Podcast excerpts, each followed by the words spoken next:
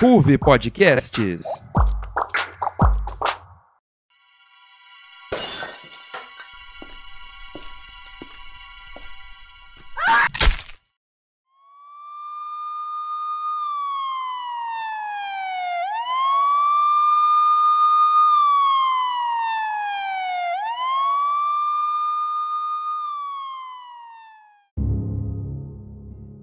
Tu vai ver, Não, calma, cara. vai ver, seu filho da mãe. Não, larga isso aí, seu covarde. Não, não, calma, cara. Não, já passou. La, la- larga isso aí já. Ah! Fala de mim de novo, quero ver.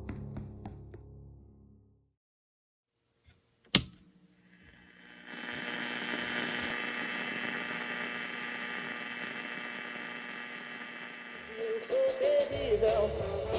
Eu sou terrível. Oh, eu sou terrível.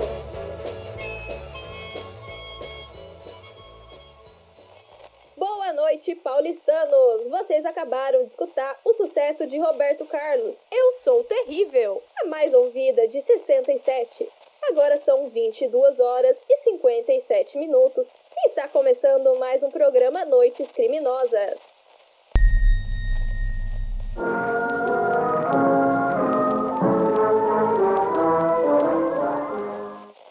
Ameaça à Zona Nobre de São Paulo.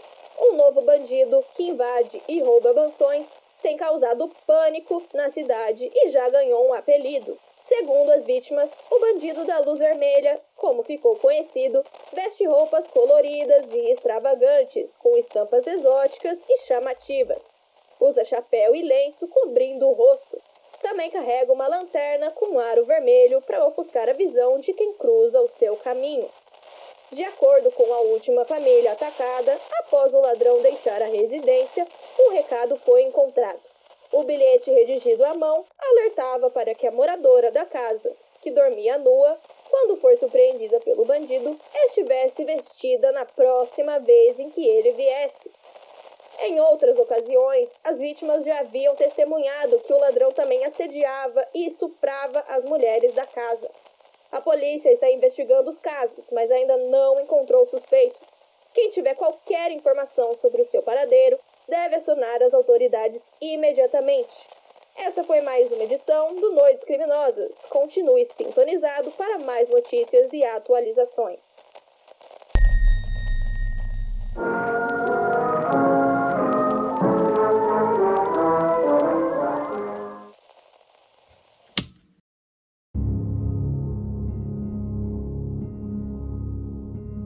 E quem via João curtindo as festas de São Paulo, virando a mesa, bebendo e brigando pelos bares, não imaginava que sua infância não permitiria algo diferente disso. As gangues e os reformatórios sequer foram as primeiras experiências hostis na vida de João e seu irmão. A violência os perseguia desde os primeiros anos de vida.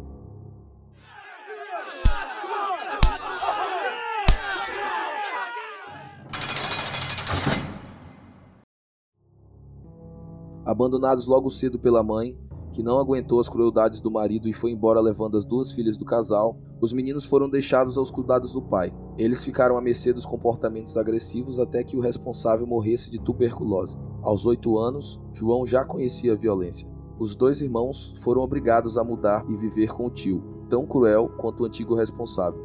A partir daí, João e Joaquim já estavam mergulhados em um ciclo de desgraças do qual não conseguiriam escapar pelo resto de suas vidas.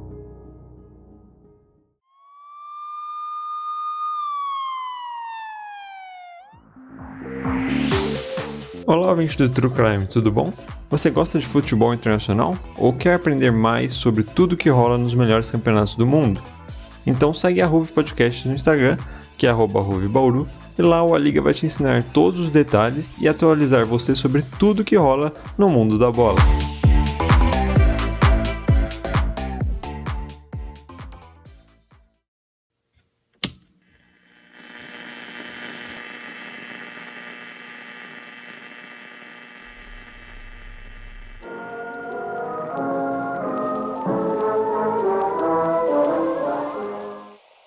O bandido da luz vermelha ataca novamente. Na madrugada de hoje, Jean Van Christian Zaraspatak, afortunado industrial de São Paulo, foi assassinado. após reagir ao roubo de sua residência no Jardim América. Na zona nobre da cidade, Jean foi baleado. A vítima trocou tiros com o assassino e morreu antes da chegada do resgate. O bandido fugiu e novamente não deixou rastros que pudessem identificá-los. Esse é o primeiro registro de assassinato do criminoso, que ficou conhecido pelas invasões e assaltos a mansões.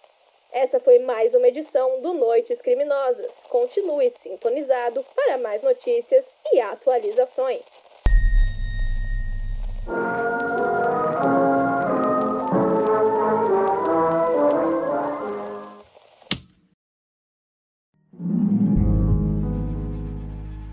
A vida movimentada em São Paulo ajudava João a esquecer dos fantasmas do passado.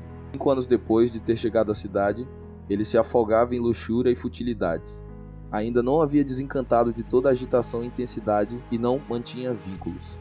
Em bares e festas, João não conseguia controlar seus impulsos violentos. Por vezes arrumava intrigas, até que se viu em uma situação em que as únicas opções eram matar ou morrer, e João era um sobrevivente. Longe de casa, em um jogo de cartas no bairro Bela Vista, João pegou seu adversário trapaceando. Alcoolizado e descontrolado, fez do operário José Enéas da Costa uma vítima. João não sabia o que fazer, por isso fugiu. Como assassino foragido, arranjou uma identidade falsa e deixou para trás seu nome e sua reputação. A cidade de Santos era o seu destino. João havia ficado em São Paulo. Quem seguia para Santos era outra pessoa.